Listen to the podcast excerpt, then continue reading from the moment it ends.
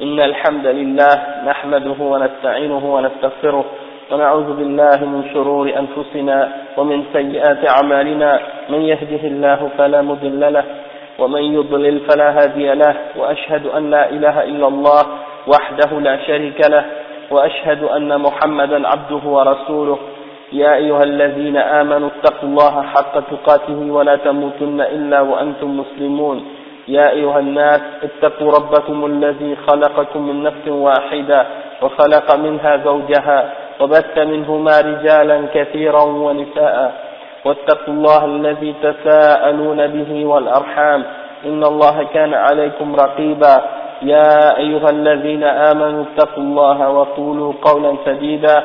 يصلح لكم أعمالكم ويغفر لكم ذنوبكم. ومن يطع الله ورسوله فقد فاز فوزا عظيما وإن خير الكلام كلام الله وخير الهدي هدي محمد صلى الله عليه وسلم وإن شر الأمور محدثاتها وكل محدثة بدعة وكل بدعة ضلالة وكل ضلالة في النار.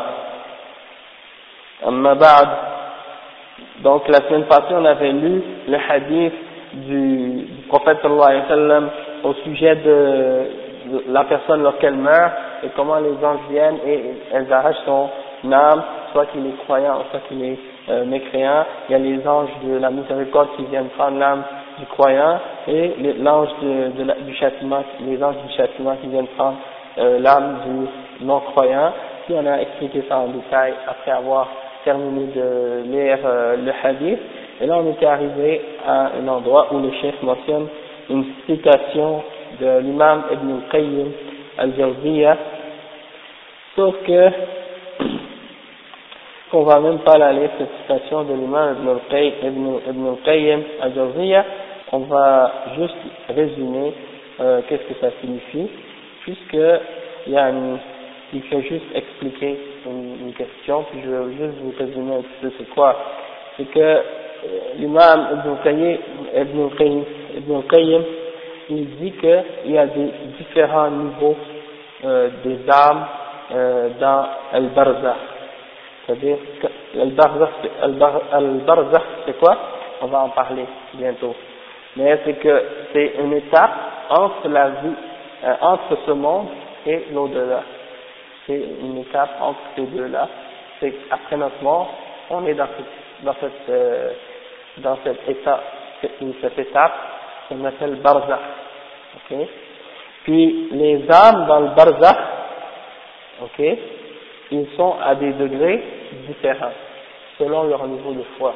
Bon, les plus hauts sont euh, auprès, euh, il dit les chefs qu'elles sont euh, à des niveaux très élevés, tandis qu'il y en a d'autres qui sont à des niveaux plus bas, puis il y en a d'autres parmi les, les âmes qui sont dans des oiseaux verts, et qui volent dans le paradis, ça c'est les âmes des, euh, des martyrs, mais c'est pas tous les âmes des martyrs qui rentrent dans les oiseaux euh, dans le paradis. Euh, certains sont à la porte euh, du paradis, si par exemple ils ont des dettes ou des, trucs comme ça, puis sont morts en jihad, ils avaient encore des dettes, ils ne rentrent pas dans le paradis tant que, tant que la dette n'est pas réglée. D'accord Et puis, donc, il y en a qui rentrent dans le paradis, il y en a qui rentrent pas, il y en a qui attendent. Et puis, il y en a d'autres âmes, elles restent à niveau, au niveau de la terre, elles vont pas plus haut, parce que c'est des âmes euh, attachées à la dunya, attachées au, au, bas monde, et donc elles restent à un niveau plus bas. Et puis, euh, tout ça, c'est pour nous faire comprendre que euh, notre âme, plus elle est élevée et plus elle, est attachée à Allah et à l'adoration et à ces choses-là, plus elle est, haute, puis moins elle a une affection, un amour pour euh, l'adoration, puis le rapprochement à Allah, ben, plus elle est basse. Non, non l'âme, juste l'âme, sans, sans le corps, sans le corps. Euh, donc c'est ça. Mais après, qu'est-ce qu'il nous donne comme explication aussi? Il dit que tout ça c'est expliqué par des hadiths authentiques, puis euh, donc euh, tout ça c'est vérifique, puis il y a différents types d'âmes, il y en a qui sont retenus, il y en a qui sont lâches, qui sont libres, euh, il y en a qui sont malades, il y a des âmes malades, il y a des âmes qui sont en bon état, en bonne santé, il y en a qui, il y en a qui souffrent, il y en a qui jouissent du plaisir, de différents plaisirs, etc. Donc, donc de ce genre de choses-là qu'il mentionne, le chef. Ok Puis là, on arrive au point où le chef dit هل الروح والنفس شيء واحد أو شيئان متغيران Est-ce que l'âme et est-ce que le roh et le nafs sont deux choses différentes ou sont la même chose Je pense que très mal posé la question la semaine passée. Très euh, il y a des gens qui demandaient la question est-ce que l'âme et le, parce qu'en arabe il y a deux mots qu'on utilise parfois pour le même, la même chose, c'est-à-dire ar-ruh et an-nafs. Ok Donc là, qu'est-ce que le Cheikh va faire Il va expliquer. Est-ce qu'il y a des différences entre ces deux mots-là ou est-ce que ça veut dire la même chose Donc il dit اختلف الناس في ذلك فمن قائل آه إنهما شيء واحد وهم الجمهور وقال آه ومن قائل إنهما متغيران. والتحقيق أن لفظ الروح والنفس يعبر, يعبر بهما عن عدة معان. فيتحد مدلولها تارة ويختلف أخرى. Donc, le chef qu'il explique Il dit que les gens sont en différence d'opinion au sujet de, de, de, de la question de l'âme.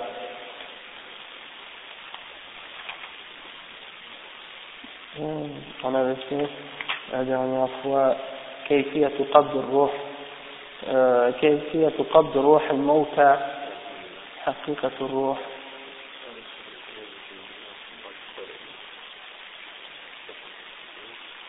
La dernière fois Non.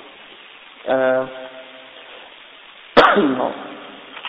Qu'est-ce que j'expliquais aussi ça Quand le chef de l'islam, Mourenia, après il y a les paroles de l'imam Moukayem, on a sauté ça, puis là on arrive ici. Euh, on ne l'a pas encore. Et qui tourne encore. C'est quoi Ok, c'est juste avant. C'est juste avant ça. Regarde. La même version, mais c'est juste qu'ils ne sont pas divisés, c'est pas la même édition. Regarde, regarde Mokhtar. Regarde. Regarde ici. Ça, c'est Michael Qabr. Et juste là, ça commence ici en bas. La fin de la citation de Edmond Qayyim, après tout de suite, ça commence. Ok, ça c'est un acte, c'est ici. Ok, il a un phrase. اختلف الناس في ذلك c'est ça. Ok. نعم. Donc, le chef, il dit, que les gens ont des divergences en ce qui concerne euh, est-ce que le fait que est-ce que Ar-Ruh et An-Nafs c'est la même chose ou non. Euh, parmi des gens, il y en a qui disent qu'ils sont une seule et même chose. Ils disent que c'est la majorité. La majorité des savants disent que ce sont la même chose. Et parmi les savants, il y en a d'autres qui disent non, ce sont deux choses séparées, deux choses différentes. Et le chef il dit, mais après vérification, il devient clair que comme la, le, que le mot ruh et le mot naf, euh, on, peut les utiliser pour différentes significations. Donc, dans certains, dans certains euh, contextes, le, la signification va être la même, dans certains contextes, et dans d'autres contextes, la signification va être différente. Et donc, le chef, il va donner les exemples maintenant. Il dit par exemple فالنفس تطلق على أمور منها الروح يقال خرجت نفسه أي روحه ومنه قوله تعالى أخرجوا أنفسكم ومنها, ومنها الذات. يقال رأيت زيدا نفسه وعينه رأيت زيدا نفسه وعينه. ومنه قوله تعالى فسلموا على أنفسكم. ومنها الدم. يقال سالت نفسه. آه ومنه قول الفقهاء ما له نفس سائلة.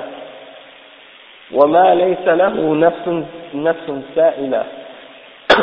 ومنه يقال نفست المرأة إذا حاضت ونفست إذا نفسها ولدها ومنه قيل النفساء donc le chef il dit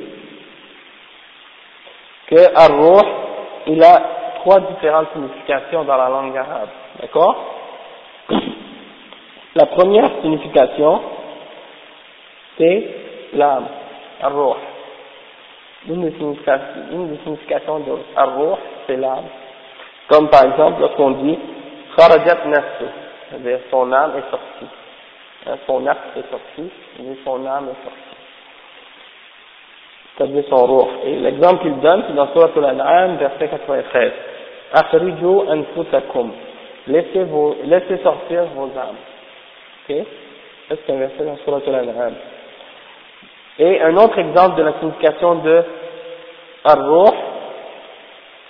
pardon non, oui c'est ça فالنفس تطلق على ثلاث ثلاثة أمور oui c'est ça donc le mot nafs il a trois significations je m'excuse la première signification du mot nafs c'est l'âme الروح donc comme quand on dit kharajat nafsu c'est-à-dire son âme est sortie c'est-à-dire son roh est sorti je peux dire son nafs est sorti pour, en voulant dire son âme euh, c'est-à-dire sortez, hein, laissez sortir vos âmes.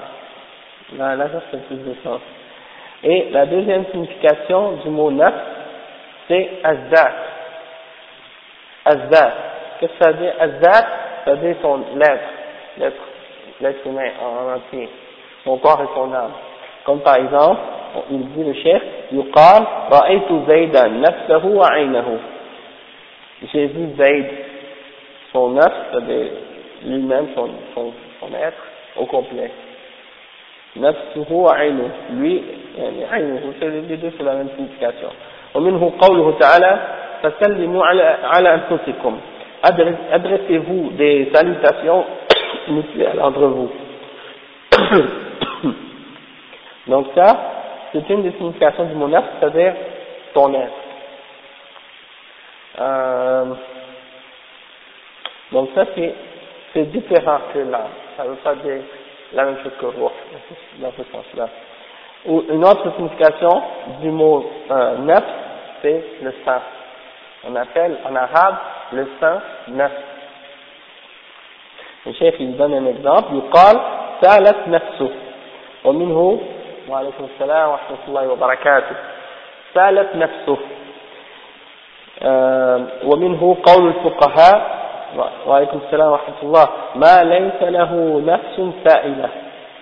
donc euh, lorsqu'on dit par exemple son âme euh, son sang a coulé son sang a coulé et c'est de là que la parole des fuqaha dans le livre de fiqh quand on lit le livre de fiqh tu vois que c'est écrit ce qui n'a pas de sang qui coule comme par exemple il y a certains insectes si tu les écrases il n'y a aucun sang qui va couler comme par exemple une fourmi et donc, il, donne ces exemples-là pour dire que si, si cet insecte-là est mort dans l'eau ou dans quelque chose de ce genre, il ne, il ne rend pas cette eau-là impure.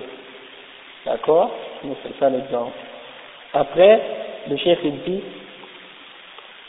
ومنه يقال نفست المرأة c'est de, cette, c'est de ce sens-là qu'on dit Nafasatul mar'a iza Lorsque la femme a ses règles, on dit qu'elle est nafas, hein, nafas. On dit nafasatul mar'a, c'est-à-dire elle a saigné, elle a eu ses règles. Wa nafasat iza nafasaha waladuha. Lorsque son enfant est euh, sorti, quand elle a accouché, elle est pendant 40 jours, c'est relatif, ça peut dépendre d'une femme à l'autre, mais elle reste dans une état d'insécurité qu'on appelle nifas. Accoucher, oui, pendant, c'est pas nécessairement 40 jours, Oui, tant qu'elle, tant que, oui, elle prie pas et je ne pas pendant ce temps-là. Oui. Donc, Moussata, à cause du sang qui sort d'elle, dans cette période-là. Donc, euh, c'est de là que ça vient, le mot naf, dans ça c'est une autre signification du mot naf. Donc, euh, ça c'est les trois significations du mot naf. pour revenir au, au, sujet, les femmes qui accouchent, on qui ont, après l'accouchement, on les appelle comment? Nous euh, à cause de ce mot-là, ça vient du sang. Donc il y a trois significations pour le mot naf. Le premier c'est arroh, le deuxième c'est azat, et le troisième c'est addam. Donc c'est les trois significations de, de, du mot naf. Et le chef, il mentionne par, par la suite les paroles de l'imam ibn Taymiyyah. Il dit, قال شيخ الإسلام ابن تيمية يقال النفوس ثلاثة أنواع وهي الأول النفس الأمارة بالسوء التي يغلب عليها اتباع هواها بفعل الذنوب والمعاصي. الثاني النفس اللوامة. Donc on va expliquer la première, la première sorte euh, de, de nafs, il y a trois sortes de, de nafs, trois sortes de nafs. La première c'est un nafs qui t'ordonne à faire le mal. Ça c'est la première euh, forme d'âme. C'est tiré d'un verset dans le Coran. إن النفس لأمارة بالسوء إلا من رحم ربي dans Surat Yusuf.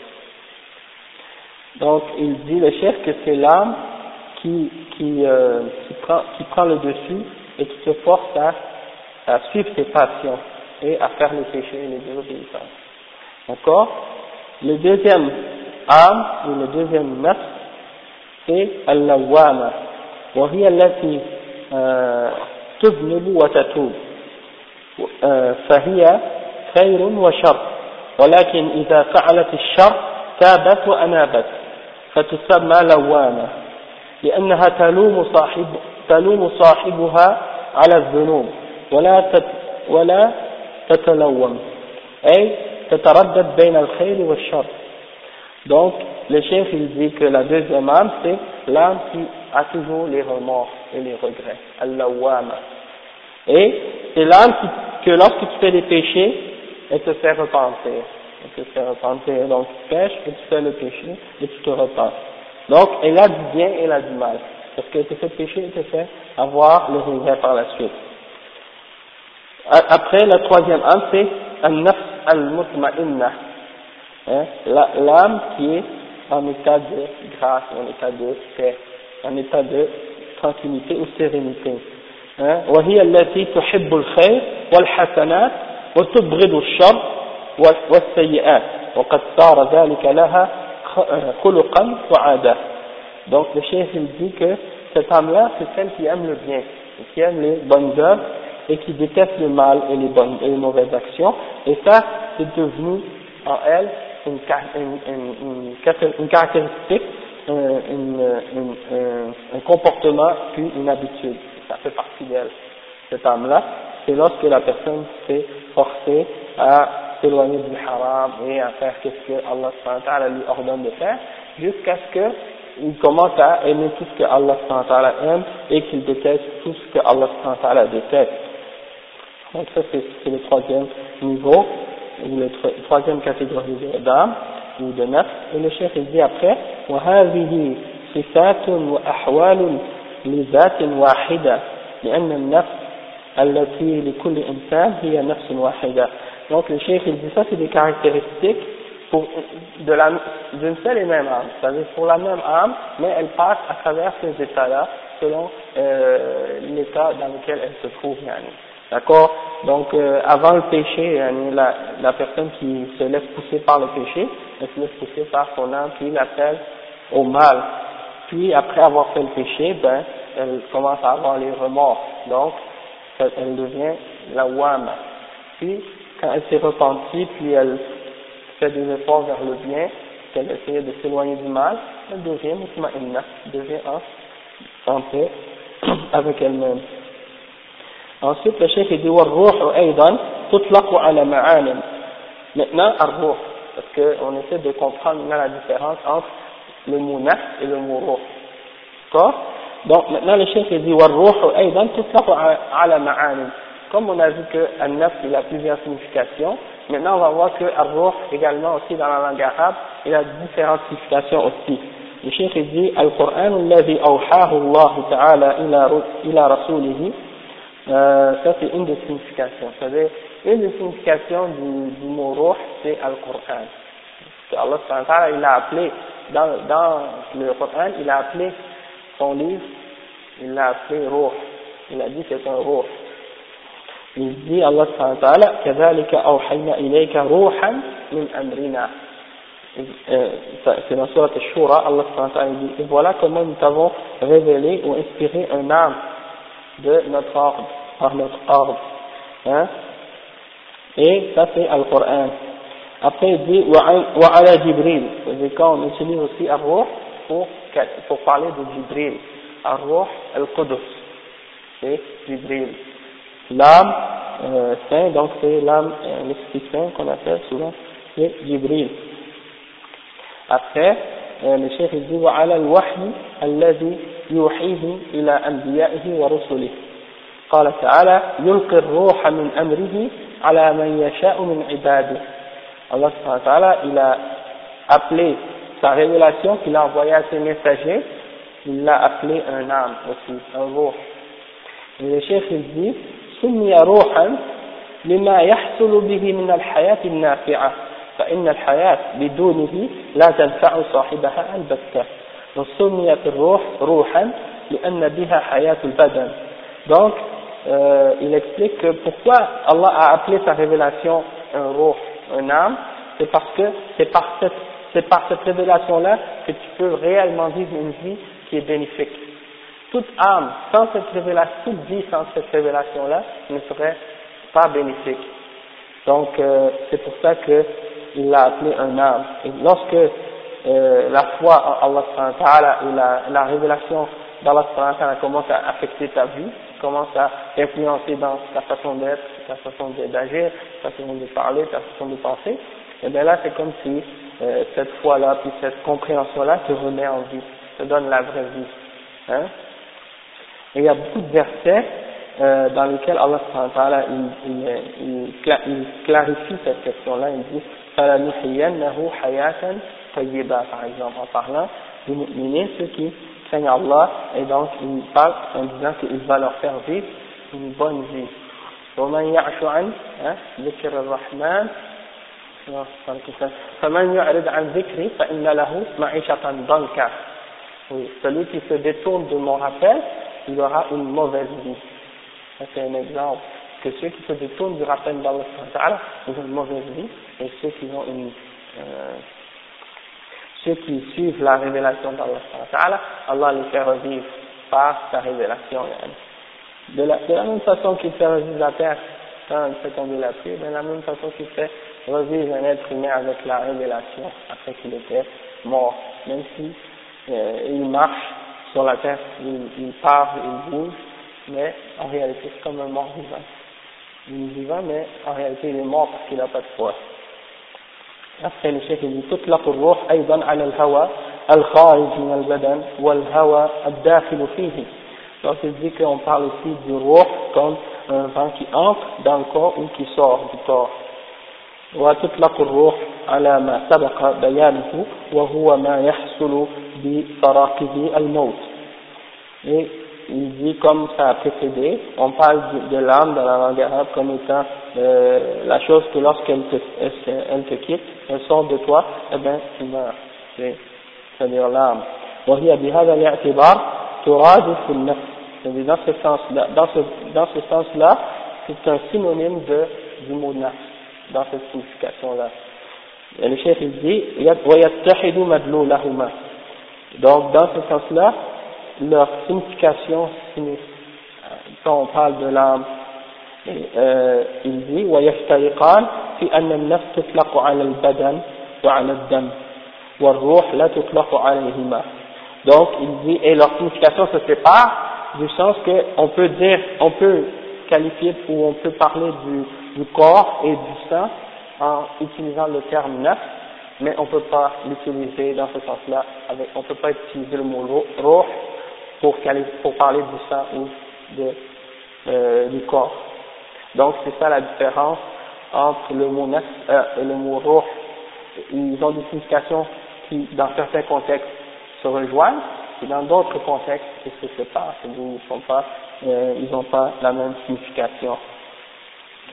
Ensuite, le chiffre, on rentre dans le troisième, euh, le troisième point de, de, de, la, de la question de l'humain de l'homme Le troisième point, c'est fitnatul qabr wa azabihi wa na'imihi. Donc, c'est-à-dire l'épreuve de la tombe, son, son châtiment et son délice. Donc le chef il dit الإيمان باليوم الآخر يعني الإيمان بكل ما أخبر أخبر به النبي صلى الله عليه وسلم مما يكون بعد الموت ومن ذلك الإيمان بفتنة القبر بفتنة القبر وبعذاب القبر ونعيمه le chef il dit la foi en l'au-delà la vie après la mort ça signifie de croire en tout ce que le prophète Mohammed sallallahu alayhi wa sallam nous a enseigné de croire de ce qu'il y aura après la mort. Ok Et parmi les choses qu'il y aura après la mort, c'est-à-dire l'épreuve de la tombe, que ce soit dans une, un châtiment ou une récompense ou des délices qu'on aura dans la tombe.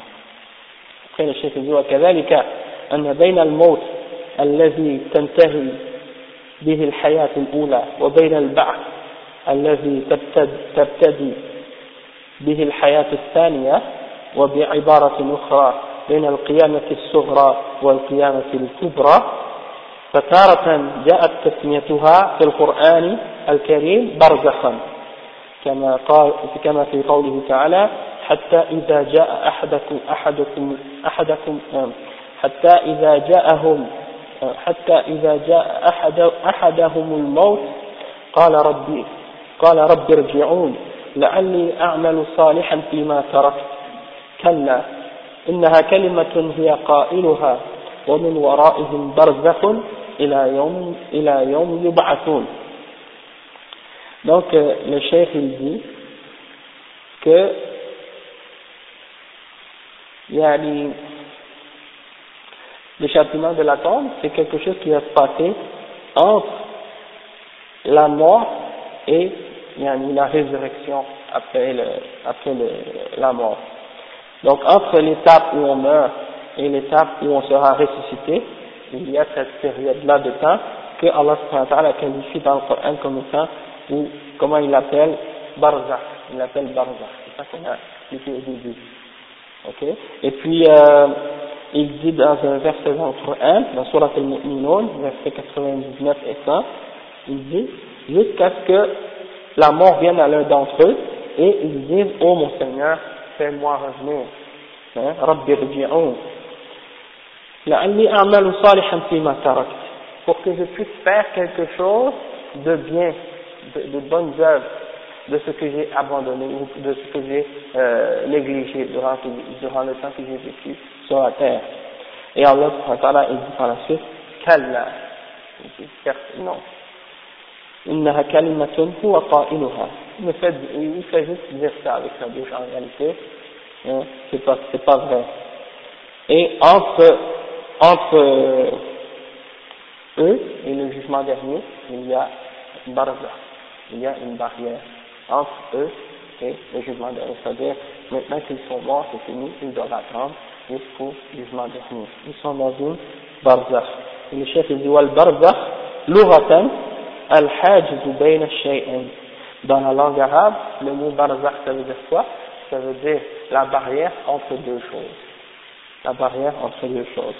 الشيخ dit وفي هذا البرزخ نموذج من من الجزاء الأخروي فهو أول منزل من منازل الآخرة ففيه سؤال الملكين ثم العذاب أو النعيم Donc le chef il explique, il dit que Al-Barza, wa alaykum salam wa ça va très bien, Al-Barza, c'est une série de, de récompenses qui, qui arriveront dans l'au-delà, et c'est le premier endroit où on va euh, descendre, quand on parle de l'au-delà, c'est notre premier contact avec l'au-delà, c'est le Barza.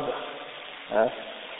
Et euh, il y a également la question des deux anges, puis par la suite, soit une, punition ou une récompense ou, des délices qui nous attendent euh, dans ce bazar. Hein. Donc le chef commence à expliquer la, question des deux anges, les deux anges qui viennent nous poser des questions. Munkar et Nakir. الشيخ يسمى بفتنة القبر وهي وهي الامتحان والاختبار للميت حين يسأله الملكان donc euh, le chef il dit on appelle cette fitna fitnatul qabr et il dit que c'est l'épreuve ou euh, l'examen que les deux anges font passer au mort dans sa tombe Il dit وقد تواترت الأحاديث عن النبي صلى الله عليه وسلم في هذه الفتنة من حديث البراء بن عازب وأنس بن مالك وأبي هريرة وغيرهم رضي الله عنهم Et ça, il dit que ça a été rapporté par un très grand nombre parmi les Sahaba, euh, parmi les rapporteurs de hadith, selon le prophète sallallahu alayhi wa sallam. Et il dit que, yani, c'est rapporté par exemple dans le hadith de Al-Bara ibn Azim, qu'on a lu dernièrement, un autre hadith rapporté par Anas ibn Malik et Abu Huraira, anhum. Et il dit, وهي عامة للمكلفين إلا النبيين فقد اختلف فيهم وكذلك اختلف في غير المكلفين كالصبيان والمجانين فقيل لا يفتنون لأن المحنة إنما تكون للمكلفين وقيل يفتنون donc le chef dit que cette épreuve de la tombe elle est générale pour tous les, euh, les gens qui sont mukallafin. Mukallaf c'est quoi? Personne qui est sous euh, l'obligation de répondre à des obligations d'Allah Ta'ala, c'est-à-dire qu'il a atteint l'âge de la puberté, il a sa, raison, et puis euh, d'autres conditions de ce genre qui font que à partir de ce moment-là, il devient euh, responsable de ses actes. Il a à rendre à compte à, rendre compte à Allah Ta'ala au jugement dernier. Donc, euh, le chef, il explique, et il dit, cette épreuve elle est générale pour, pour tous ceux qui sont euh, arrivés à, à ce niveau-là ou qui sont euh, responsables de leurs actes parce qu'ils ont atteint la puberté et ils sont euh, ils ont leurs raisons et tout, c'est-à-dire ils n'ont pas une déficience euh, intellectuelle qui les empêche de, de réfléchir et tout. Et après, il dit, mais il y a une différence d'opinion au sujet des prophètes. Est-ce qu'eux, ils seront éprouvés dans leur tombe ou non? Et également, il y a une différence d'opinion au sujet des, enfants, hein, ceux qui n'ont pas atteint la puberté encore, puis ceux qui sont euh, qui ne possèdent pas euh, l'intellect, qui ne sont pas euh, conscients. Est-ce que eux aussi seront euh, éprouvés dans leur tombe ou non? Donc, un groupe en dit non, ils seront pas ils sont pas éprouvés dans leur et l'autre groupe a dit oui, ils seront éprouvés quand même. Donc le chef, il commence à expliquer maintenant euh, le, la question de ceux qui ont dit que ceux qui ont dit qu'ils seront euh, éprouvés et ceux qui, qui, ont dit le contraire. Et c'est quoi leur, leurs arguments respectifs? Donc il dit عنه وعليكم السلام ورحمة الله أنه يشرع الصلاة عليهم والدعاء لهم وسؤال الله أن يقيهم عذاب القبر وفتنة القبر. وكما ذكر مالك في موطئه عن أبي هريرة رضي الله عنه أنه صلى الله عليه وسلم صلى على جنازة صبي. فسمع فسمع من دعائه اللهم قيه عذاب القبر. Donc, il dit l'argument de ceux qui disent qu'ils vont être questionnés dans la tombe, c'est-à-dire les enfants et les, personnes qui n'ont pas leur conscience, ils seront questionnés. La preuve de leur preuve, c'est quoi? C'est que on a, il a été, on a, on a légiféré ou on a rendu, euh, on a fait que ça fait partie de l'islam de, de prier sur eux lorsqu'ils meurent et de faire du dua pour eux et de demander à Allah de les protéger de, du châtiment de la tombe et de l'épreuve de la tombe. comme euh, l'imam Malik a rapporté dans son livre Al-Muwatta, selon Abu Huraira, anhu, euh, lorsqu'il a prié la prière de janaza, la prière de funérailles sur euh, un enfant qui était décédé, on a entendu dans son dua qu'il a dit, oh Allah, protège-le du châtiment de la tombe. Alors, euh, ces gens-là ont pris ça comme, comme un, un argument. واحتجوا بما رواه علي بن معبد عن عائشة رضي الله عنها أنه مر عليها بجنازة صبي صغير فبكت فقيل لها ما يبكيك يا أم المؤمنين فقالت هذا الصبي بكيت له شفقة عليه من ضمة القبر Donc, euh, il se base également sur un autre euh, hadith rapporté par Ali ibn Ma'bad, selon Aïcha, anha, qui a dit que on a passé près d'elle avec une janaza, une janaza d'un petit enfant, hein, funérailles d'un petit enfant. Alors, elle a pleuré. Alors, on lui a demandé, qu'est-ce qui te fait pleurer, ô mère des croyants? Elle a dit, euh, c'est un enfant et j'ai pleuré par affection pour lui à cause du fait qu'il sera euh, écrasé dans sa tombe. يعني يعني une des aspects du châtiment de la tombe. قالوا والله سبحانه يكمل لهم عقولهم ليعرفوا بذلك منزلتهم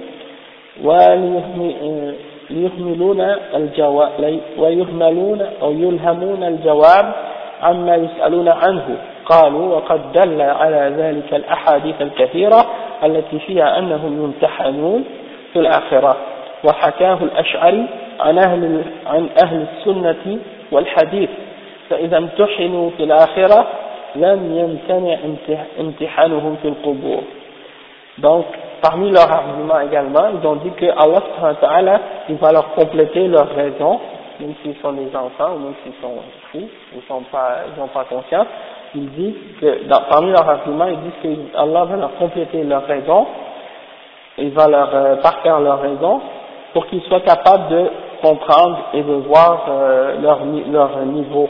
Et on va leur inspirer euh, une réponse aux questions qu'on va leur demander. Et, ils ont dit, il y a beaucoup de hadiths qui prouvent qu'ils seront testés dans l'au-delà, comme, euh, comme ça a été dit par l'Ash'ari, il a dit ça, il a, il a attribué à Ahl, Ahl Sunnah wal Hadith cette position, et il a dit qu'ils seront, euh, après il dit, et si on est questionné dans l'Akhirah, c'est-à-dire ils vont être testés dans l'au-delà, c'est-à-dire après la mort, et après le, le barzakh, et après, le, après la résurrection, donc ça veut dire qu'il n'y a rien qui empêche qu'ils soient également éprouvés dans leur tombe. Incinérés, c'est la même chose. Et ça, on va voir en réalité qu'il n'y a aucune différence pour ces deux cas-là. Le chef dit واحتج من قال إنهم لا يسألون بأن السؤال إنما يكون لمن عقل عقل الرسول والمرسل والمرسل عقل الرسول والمرسل فيسأل وعليكم السلام ورحمة الله وبركاته فيسأل هل آمن بالرسول وأطاعه أم لا؟ فأما الطفل الذي لا تمييز له بوجه ما فكيف يقال له ما كنت تقول في هذا الرجل الذي بعث فيكم؟ ولو رد إليه عقله في القبر فإنه لا يسأل عما لم يتمكن من معرفته والعلم به ولا فائدة في هذا السؤال. وهذا بخلاف امتحان بخلاف امتحانهم في الآخرة فإن الله سبحانه يرسل إليهم رسولا ويأمرهم بطاعته وعقولهم معهم فمن أطاعه منهم نجا ومن عصاه أدخله النار فذلك امتحان بأمر يأمرهم به يفعلونه آه، يفعلونه ذلك الوقت ولا أنه سؤال عن أمر مضى لهم في الدنيا من طاعة أو عصيان كسؤال الملكين في القبر الشيخ dit et ceux qui ont dit qu'ils ne seront pas euh, questionnés dans la tombe ils ont répondu ils ont utilisé eux de leur côté comme argument le fait que euh, la question, les questions sont uniquement pour la personne qui a, compris, qui a conscientisé, qui a réalisé euh, qu'est-ce que c'est le rasoul, qu'est-ce que c'est le messager, et qui est celui qui l'a envoyé, ce messager-là. Donc, on, si on demande aux gens qui disent qu'ils vont être questionnés, euh, est-ce qu'il a cru au messager, est-ce qu'il l'a obéi ou non hein? L'enfant ou la personne qui était inconsciente ou qui était déficiente intellectuellement. Est-ce qu'elle a cru au messager et est-ce qu'elle l'a obéi ou non?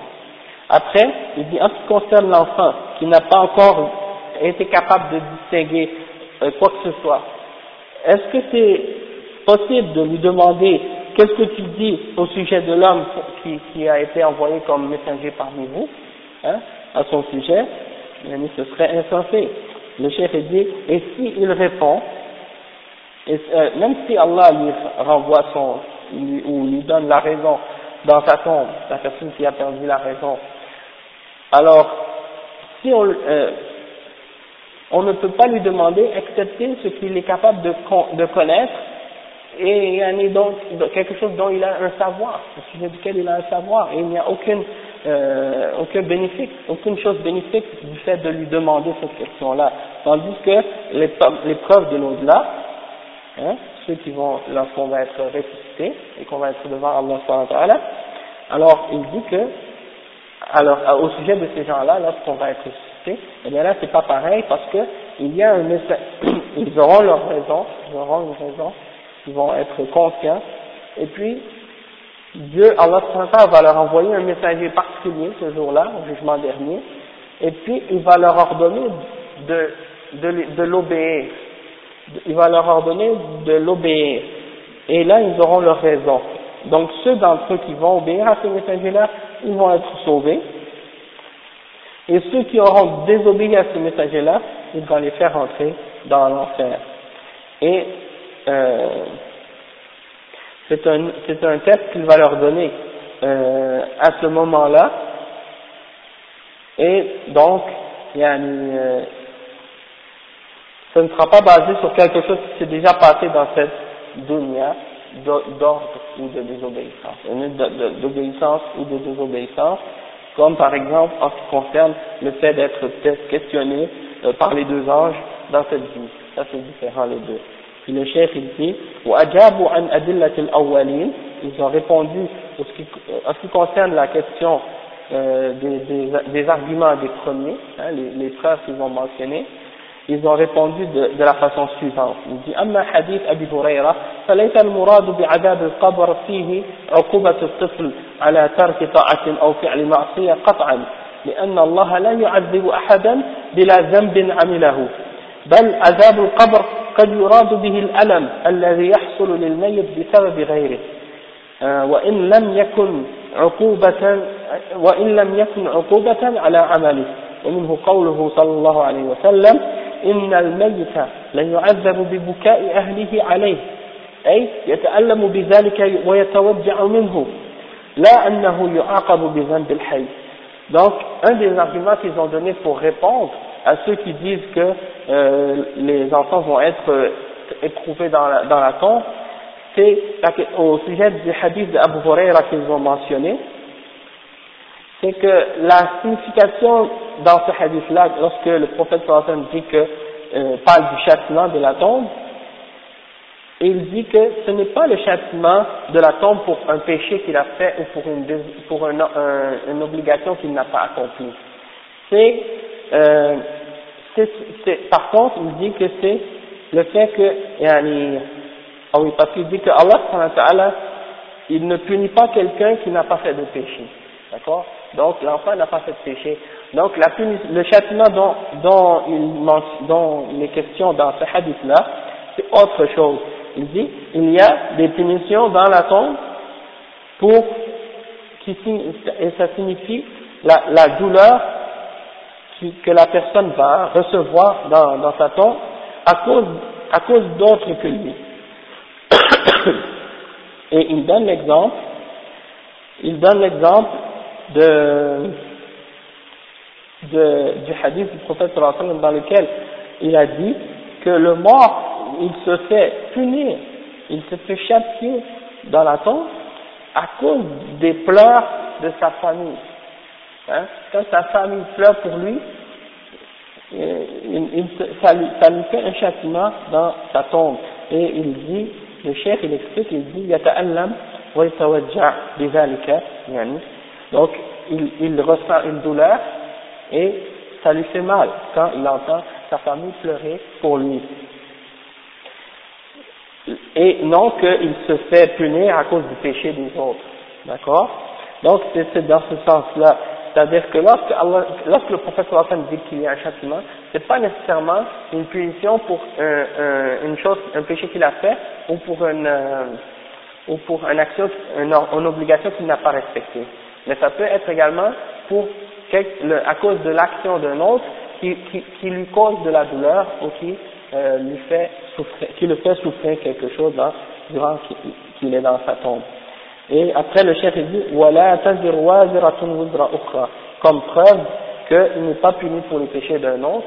Euh, c'est le verset dans Surah Al-An'am que aucune âme n'aura apporté euh, le, le, le poids du péché d'une autre personne. وهذا كقول النبي صلى الله عليه وسلم السفر قطعة من العذاب فالعذاب أعم من العقوبة donc le cheikh il dit le hadith du prophète dans lequel il dit que le voyage c'est une, une portion du châtiment hein, une portion du châtiment pourquoi parce que quand tu voyages il y a beaucoup d'épreuves il y a beaucoup de difficultés dans le voyage donc le prophète a dit que c'est une partie du châtiment et le châtiment est plus, la signification du mot châtiment ou azab en arabe, c'est beaucoup plus large que le mot uquba. Uquba c'est une punition. Tandis que châtiment c'est, ça peut être pour, une punition et ça peut être aussi pour une douleur simplement. Non.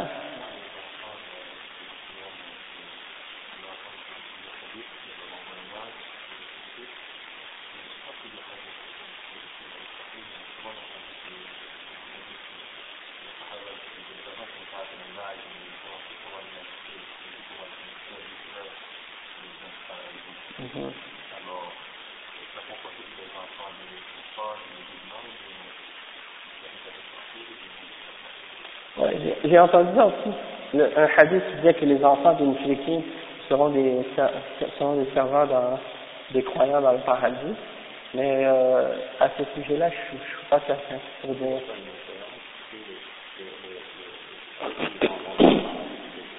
Parce que, parce que, ouais, c'est ça. Si tu lis le livre de l'imam Ibn al-Qayyim, euh, Hadi al-Arwah, il a, je pense qu'il a mentionné à cette question-là, euh, une, multitude de différentes positions parmi les ulama, puis euh, je, je, pense, je pense même pas qu'il a mentionné même Tarjih à, à cette question-là. Donc il y a différentes positions, mais je suis pas certain. Mais il y en a parmi les positions des ulama qui disent que les enfants des mouchriquins vont, euh, ils vont rentrer au paradis après être testés au jugement dernier. Il a qui ont bien répondu au, au, à, la, à la question de, du messager. Mais à ce sujet-là, comme je te dis, il faut, faut vérifier encore une fois. Puis, Inch'Allah, j'aurai plus d'infos la prochaine fois. Non.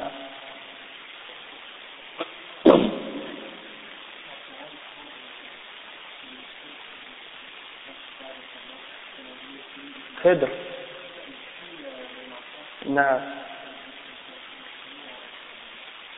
نعم ouais il n'était pas un enfant ça veut pas dire qu'il était bébé pas la même chose quand un enfant euh, meurt quand il est bébé, puis quand il est mort euh, alors qu'il est un garçon euh, assez, assez il est capable de distinguer ce qui est mal et bien à, un certain âge, malgré qu'il n'est pas là, tant qu'il n'a pas atteint la puberté, il n'est pas responsable de ses actes, même s'il est capable de distinguer entre le bien et le mal, mais tant qu'il n'a pas atteint la puberté, il n'est pas responsable de ses actions. D'accord C'est comme le, le mouchrik euh, qui n'a pas connu euh, la révélation d'Allah, il n'a pas entendu parler d'aucun messager, et puis qu'il meurt. on les appelle les gens de la fitra. Hein? Mais si ces gens-là, euh, par exemple, ils font des péchés, ils vont pas être punis au jugement dernier tant qu'ils vont pas, tant qu'ils vont pas, tant qu'ils n'auront pas reçu un messager. Allah subhanahu wa ta'ala il dit dans le Coran, وَمَا كُنَّا مُعَذِّبِينَ حَتَّى نَبْعَثَ رَسُولًا tant qu'on n'a pas reçu un messager, tant qu'ils n'auront pas reçu un messager, ils ne seront pas punis. Parce que même s'ils sont capables de distinguer entre le bien et le mal, mais ils vont pas être punis tant qu'ils n'ont pas reçu le messager qui leur dit, voici ce que vous allez avoir si vous, si vous désobéissez, et voici ce que vous allez avoir si vous obéissez. Hein, pour qu'ils soient en pleine conscience et en pleine connaissance de cause de ce qui les attend si ils obéissent et si ils désobéissent. après le chef il dit euh, نعم. ولا ريب أن في أن في القبر من الآلام والهموم والحسرات ما قد يسري أثره على الطفل في فيتألم. فيشرع, فيشرع للمصلي عليه أن يسأل الله تعالى أن يقيه ذلك العذاب. والله أعلم. Donc le chef il dit qu'il n'y a pas de doute que euh, il y a toutes sortes de douleurs et toutes sortes de, de, de tristesse et de, de, désespoir qui peuvent atteindre ou de disons de regrets qui peuvent atteindre euh, une personne lorsqu'elle est dans dans sa tombe et ça ça peut affecter un enfant et il peut sentir, ressentir de la douleur euh, de, à cause de ces choses-là. Donc, il est demandé aux personnes qui prient de demander à Allah lorsqu'on prie pour cet enfant, de le protéger de ce, de ce châtiment-là. Wallahu a'lam, le chef dit, Wallahu a'lam. Après, il dit, واختلفوا هل سؤال هل هل السؤال في القبر عام في حق المسلمين والمنافقين والكفار pardon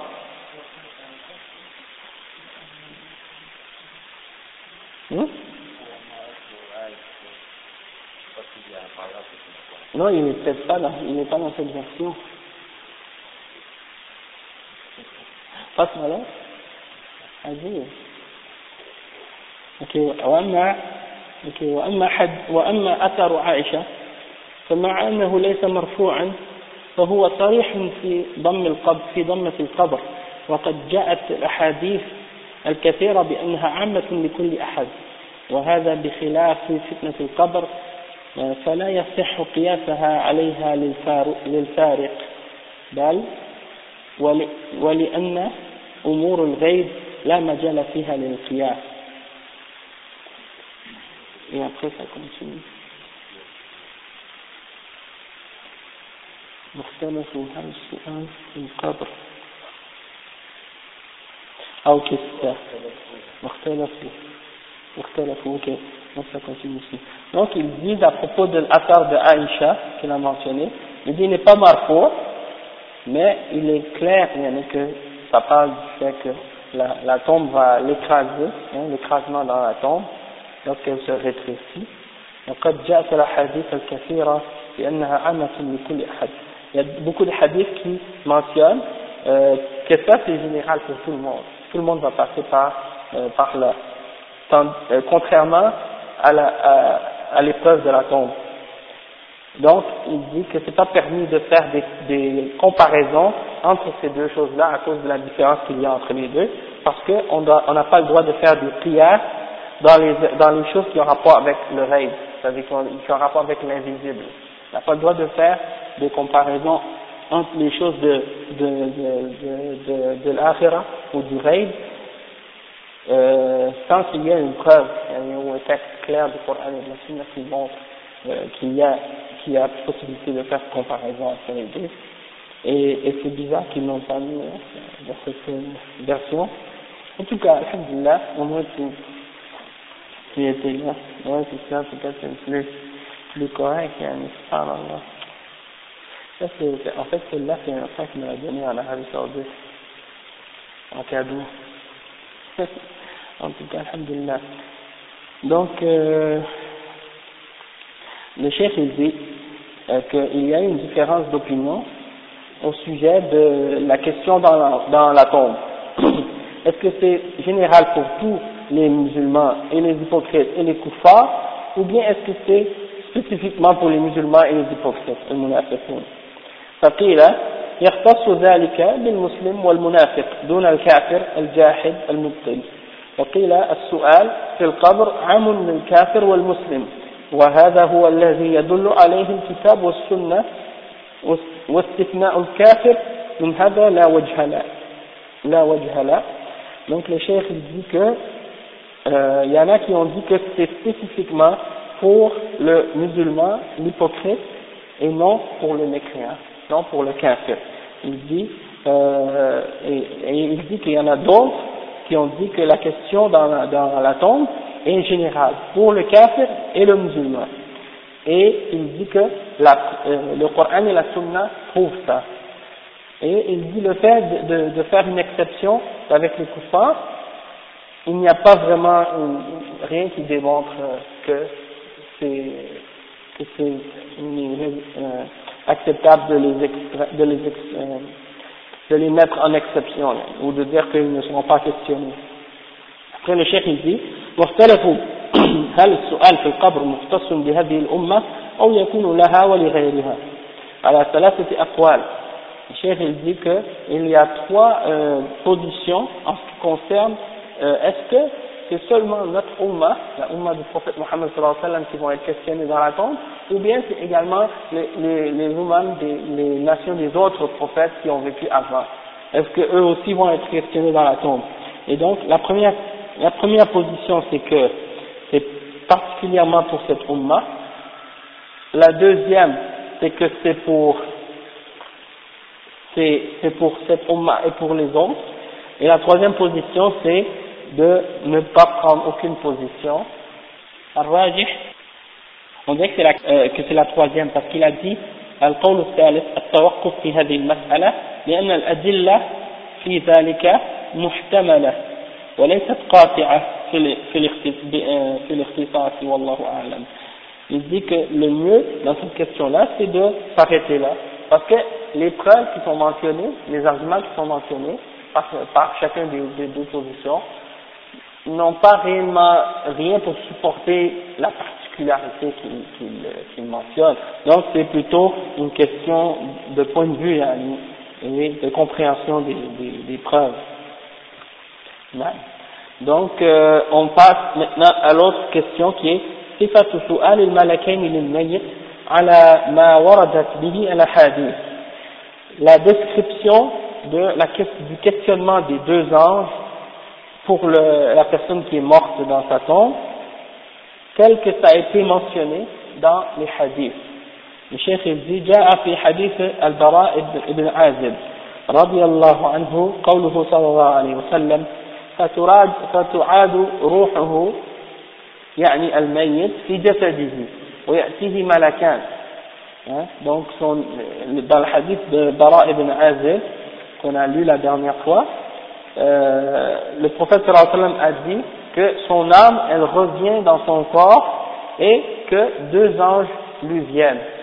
Ok Après, il dit وفي الصحيحين من حديث قتادة عن أنس أن النبي صلى الله عليه وسلم قال إن الميت إذا وضع وضع في قبره تولى عنه أصحابه إنه لا يسمع إنه لا يسمع خفق نعالهم أتاه ملكان فيقعدان فيقولان له ما كنت تقول في هذا الرجل محمد صلى الله عليه وسلم؟ فأما المؤمن فيقول أشهد أنه عبد الله ورسوله. قال فيقول انظر إلى مقعدك من النار. قد أبدلك الله به مقعدا من, من الجنة. قال رسول الله صلى الله عليه وسلم فيراهما جميعا. قال فأما الكافر والمنافق فيقولان له ما كنت تقول في هذا الرجل؟ فيقول لا أدري. كنت أقول ما يقول الناس.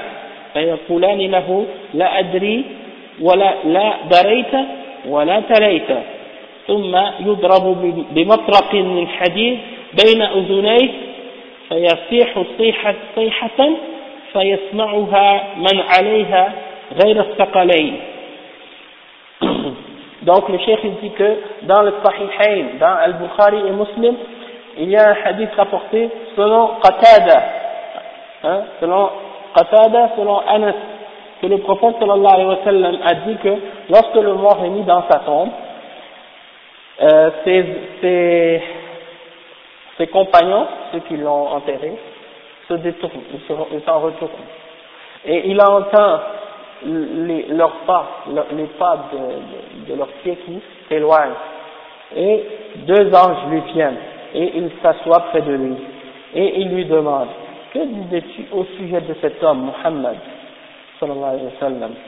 Alors ils disent que le croyant, lui, le croyant va répondre, je témoigne que c'est Abdullah et son messager, serviteur d'Allah et son messager. Alors il dit, euh, regarde ta position ou ta chaise dans le feu. Allah te l'a échangé contre une place au paradis. Hein? Et là, il va, il, euh, le prophète sallallahu alayhi wa sallam a dit, alors il va les voir toutes les deux. Il va voir sa place en enfer et sa place au paradis.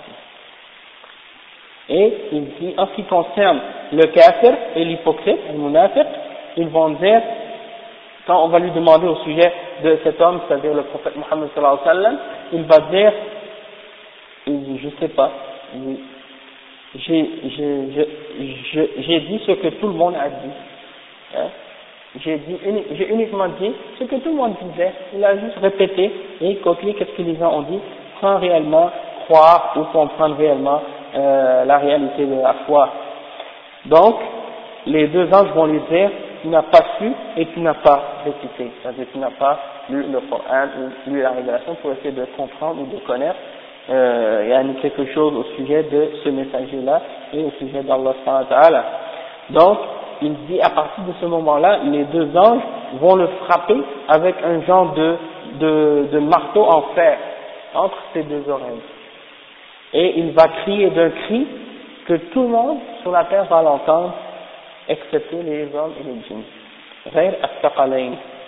Et le cheikh dit, وفي حديث آخر في صحيح أبي حاتم أتاه ملكان أسودان أزرقان فيقال لأحدهما المنكر وللآخر النكير donc ça c'est dans un autre hadith il dit dans selon Sahih Abi Hatim il dit euh, que deux anges lui viennent et ils sont noirs et bleus ces deux anges et un s'appelle Munkar et l'autre s'appelle Nakir Et il mentionne un, un autre hadith également qui dit وفي حديث آخر في في المسند وصحيح ابن أبي حاتم يعني c'est une autre version du hadith qu'on a mentionné excepté que dans cette version là euh, on montre que euh, il y a ces bonnes œuvres qui apparaissent hein. sa prière sa prière lui apparaît euh, sa prière lui vient à sa tête et son jeûne à sa droite et sa, et sa zakat à sa gauche et les bonnes œuvres qu'il a fait euh, à ses pieds et là yani, il lui pose des questions yani, et etc. donc c'est une autre version de ce hadith et je ne sais pas si elle est authentique والله تعالى الشيخ يقول فهذه الأحاديث وما جاء بمعناها تدل على مسائل dit ces hadiths là qu'on a mentionné ils prouvent différentes, différentes choses. الأول أن السؤال يحصل حين يوضع الميت في قبره وفي هذا رد على أهل البدع كأبي الهذيل والمريسي القائلين إن السؤال يقع بين النفختين donc il dit que euh, il y a parmi les choses qu'on peut comprendre de ces hadiths là que la question, le questionnement se produit lorsque la personne est posée dans la terre, dans sa tombe. Et le chef il dit qu'il y a une réputation de, à ce sujet-là, il y a une réputation des gens de Bid'ah, comme Abdul Hussein et Al-Murrisi, qui disent que la question ou le questionnement se passe entre les deux soufflements de la euh, de, du clairon avant l'établissement du jugement dernier. Euh, on peut tirer de ces hadiths-là également que les deux anges, un s'appelle Munkar et l'autre s'appelle Nakir. وفي هذا رد على من زعم من المعتزلة أنه لا يجوز تسميتهما بذلك وأول ما ورد في الحديث لأن المراد بالمنكر تلجلج تلجلجه إذا سئل والنكير تقريع الملائكة له Donc, euh, il dit qu'il y a une, preuve que ces, anges, ces deux anges qui s'appellent Munkar et Nakir, et ça répond, ça réfute les Mu'tazila qui croient que euh, on n'a pas le droit de les appeler par ces noms-là, et qui essaient d'interpréter euh, le hadith en disant que euh, Munkar, c'est en fait le fait qu'il bégaye quand on lui demande la question, et Nakir, yani, euh, yani le fait que, je crois, les, les anges, lorsqu'ils le euh, qui le frappe ou des choses de ce genre. والله أعلم. أنها ترد أرواح الميت إليه في قبره حين السؤال ويجلس ويستنطق وفي هذا رد على أبي محمد بن حزم حين نفى ذلك إلا, إلا إن كان يريد نفي الحياة المعهودة في الدنيا فهذا صحيح فإن عاد الروح إلى بدن الميت ليس مثل عودها آه، إليه في هذه الحياة الدنيا. آه، وإن كان ذاك قد يكون أكمل من بعد الوجوه كما أن النشأة الأخرى ليست مثل هذه النشأة. وإن كانت أكمل منها بل كل موطن في هذه الدار وفي, وفي البرزخ والقيامة له حكم يخصه. ولهذا أخبر النبي صلى الله عليه وسلم أن الميت يوسع له في قبره ويسأل ونحو ذلك وإن كان التراب قد لا يتغير فالأرواح تعاد إلى البدن إلى بدن الميت وتفارقه Donc le chef il dit qu'il y a dans ce, dans ce hadith-là, dans ces hadiths-là qu'on a mentionné, la preuve que les âmes vont retourner au, au, dans le corps du mort dans sa tombe lorsqu'il sera questionné et qu'il va s'asseoir et qu'il et qu'on va le faire parler. Donc il y a une réputation euh, dans ce hadith dans ces hadiths là, une réputation de Mohammed ibn Hazm qui a essayé de nier ça. Et il a essayé de dire que euh, que ça que ça que c'était pas euh, vrai. Mais le chef il dit que s'il voulait dire par ça le fait de, de par cette négation là de nier la vie comme elle est dans cette, dans cette vie présente, et puis dans ce cas-là c'est vrai parce que la vie dans le barzakh, c'est pas comparable et c'est pas égal ou euh, pareil à la vie dans cette vie, dans cette dunya qu'on vit présentement. C'est une autre vie totalement différente. De même que la vie dans l'akhirah, c'est-à-dire après la résurrection, est complètement différente que la, de la vie qu'on vit actuellement et de la vie dans le barzakh. Donc, le chef il dit, euh, le fait que l'âme retourne au corps, ou dans le corps du mort, ce n'est pas pareil ou comparable à la vie dans cette dunya, même si il peut y avoir certaines, euh, certains aspects de, de, cette vie-là qui est meilleure ou plus parfaite ou plus complète que certains aspects de la vie dans cette dunya, comme il dit que la première création, elle n'est pas exactement comme la création dans l'akhirah. Non, il dit comme la, la, la création, comment on va être recréé dans l'autre vie. C'est pas exactement comme on était dans cette vie. Elle est plus parfaite. Quand on est recréé dans l'au-delà, on va être recréé, mais on va être meilleur ou créé d'une création plus parfaite que notre création qu'on était euh, maintenant, dans cette dunya. Donc il dit qu'il peut y avoir certaines caractéristiques sont semblables, mais ce n'est pas, c'est pas pareil, ces deux vies-là sont différentes. Donc c'est ça que le chef il dit. Donc euh, après il parle de ta'alluqat al-ruh bil badan. Il dit وللروح بالبدن تعلقات مختلفة إليك إليك بيانها.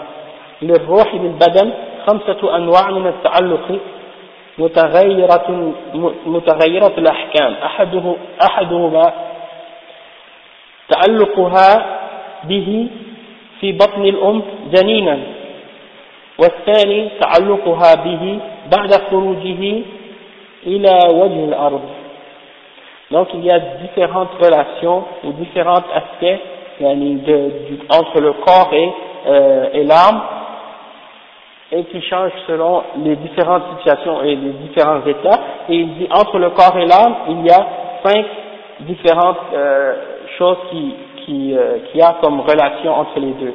Premièrement, il y a la relation du, de l'âme avec le corps dans le, lorsque le bébé est dans le ventre de sa mère. Ensuite, le deuxième, c'est lorsqu'elle sort, le bébé sort du, du, ventre de sa mère et qu'il arrive dans cette dunya. Il y a une autre relation entre le corps et l'âme. Ensuite, il dit, الثالث تعلقها به في حال النوم فلها به تعلق من وجه من وجه ومفارقة من وجه. Hein, on sait que lors de la lors du sommeil Allah subhanahu wa ta'ala il reprend notre âme. Allah subhanahu wa ta'ala dit dans سورة الزمر الله يتوفى الأنفس حين موتها والتي لم تمت في منامها فيرسل التي فيمسك التي قضى عليها الموت ويرسل الأخرى إلى أجل مسمى كما نحن ذكرنا في dans le dernier cours. c'est que lorsque euh, la personne euh, meurt, Allah prend, prend son âme, et celui qui n'est pas encore mort, hein, durant son sommeil, il, il la prend, mais il la remet lorsqu'elle se réveille, jusqu'à un terme bien fixé auparavant, c'est-à-dire lorsque l'heure de sa mort va arriver par la suite. Après, il dit le quatrième, euh, فإنها وإن فارقته تجردت عنه وتجردت عنه فإنها لم تفارقه فراقا كليا بحيث لا يبقى لها إليه التفات البتة. وقد دلت الأحاديث على ردها إليه عند سؤال الملكين وعند السلام وعند السلام المسلم. وهذا الرد إعادة خاصة لا تجب حياة البدن قبل يوم القيامة. Donc il dit une autre des relations entre le corps et l'âme, c'est celle qui existe dans Al-Barzakh, euh, lorsque euh, l'âme est séparée du corps, mais elle n'est pas complètement euh, séparée car euh, elle revient lorsque les deux anges viennent pour poser les questions et elle revient également lorsque quelqu'un euh, te donne le salam, donc euh, durant ce moment-là, comme on sait que le prophète sallam, il a dit que lorsque quelqu'un m'envoie le salam, Allah sallam me remet mon âme et puis pour que je puisse renvoyer le salam moi aussi. Donc, mais il dit que c'est pas, même si l'âme revient dans le corps, ça ne veut pas dire qu'il est vivant, le corps, comme il était dans cette dunya. Et le cinquième, la cinquième relation entre le corps et l'âme dans cette, euh, dans, dans les exemples, c'est ta'alluquha bihi yawm al-ba'th, euh, yawm al-ba'th al-ajdad. وهو أكمل تعلقاتها بالبدن لا ولا نسبة لما قبله من أنواع التعلق إليه إذ هو تعلق لا يقبل البدن معه موتا ولا نوما ولا فسادا il dit il y a l'autre relation qui va avoir entre les corps et les âmes Et ça, c'est cette relation-là qui va avoir après la résurrection, hein, lorsque Allah va nous remettre nos âmes euh, au jugement dernier. Euh, et il dit que ça, c'est la relation qui a le plus parfait, la plus parfaite entre le corps et l'âme. Euh, et il n'y a aucune euh, comparaison avec les autres euh, relations qu'il y avait auparavant, car dans cette relation-là qu'il y aura après la résurrection, il n'y aura plus de mort ni de sommeil, et ni de yani, problèmes ou maladies ou d'autres genre de euh, façade, yani, comme le chef a expliqué. Donc c'est cinq différentes relations qui existent entre le corps et l'âme à travers les différentes étapes de la vie d'un être humain, yani, à partir du moment où il est dans le ventre de sa mère jusqu'au moment où il sera ressuscité au jugement dernier. Donc on va s'arrêter ici, puis Inch'Allah on va continuer notre date euh, de lundi et on recommence ce livre la semaine prochaine Inch'Allah أقول قولي هذا وأستغفر الله لي ولكم استغفروه إنه هو الغفور الرحيم. سبحانك اللهم وبحمدك أشهد أن لا إله إلا أنت أستغفرك وأتوب إليك.